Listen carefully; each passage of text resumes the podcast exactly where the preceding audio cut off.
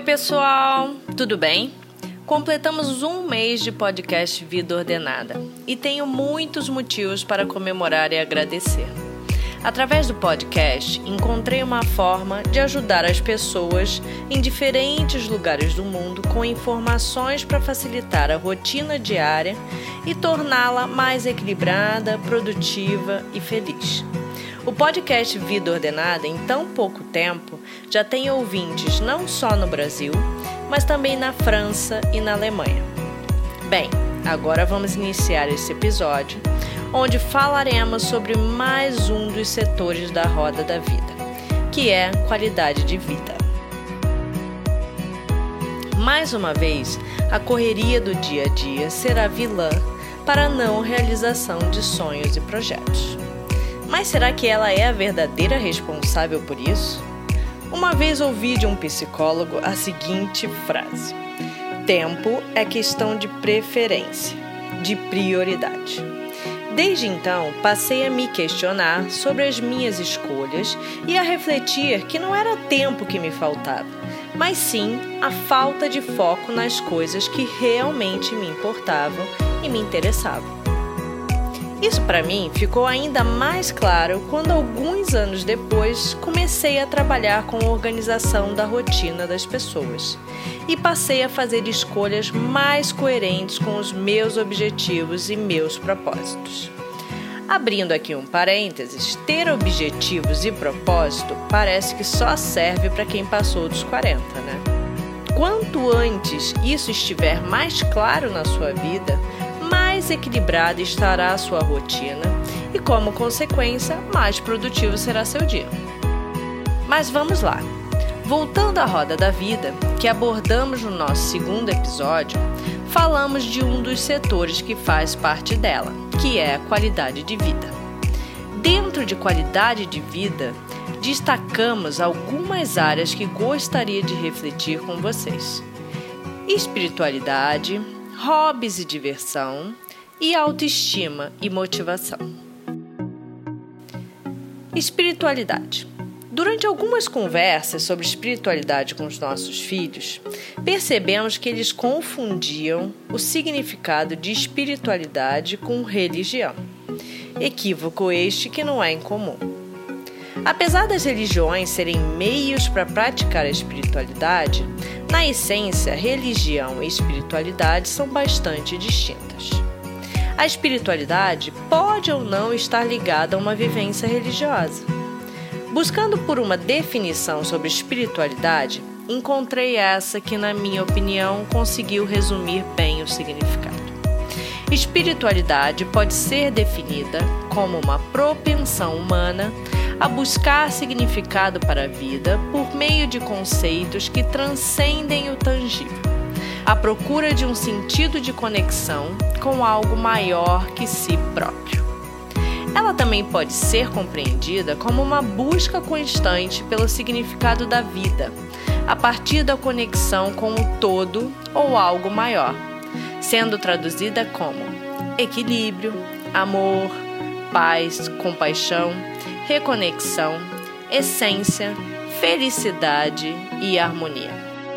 Acredito realmente que não existe uma receita de bolo para todos seguirem as mesmas regras, mas busco constantemente inspirações que me auxiliam a me sentir melhor. Nas minhas leituras, encontrei no livro Milagre da Manhã um caminho que me aproximou muito de mim mesma e me ensinou sobre a importância de me dedicar algumas horas do dia para mim em busca de um desenvolvimento espiritual e crescimento pessoal. Isso reflete na minha paz interior, coerência dos meus valores, fazendo efetivamente aquilo que falo, e tempo para mim mesma através da meditação e oração. Hobbies e diversão. Ter um hobby é ter uma válvula de escape. É se permitir dedicar algumas horas ou momentos do seu dia para deixar a mente fluir e baixar o nível de ansiedade e estresse que passamos todos os dias. E apenas curtir. Difícil isso? Impossível? Não, não é. E lembrem-se, vocês merecem. Assim como falei anteriormente, é muito importante nos dedicarmos aos relacionamentos, sejam eles familiares, fraternos, amorosos. Pensando nisso e tornando essa relação ainda melhor, seria maravilhoso estar com essas pessoas nos momentos de relaxamento, lazer e diversão. Mas mesmo que não tenha companhia em determinado momento, não deixe de fazer suas atividades.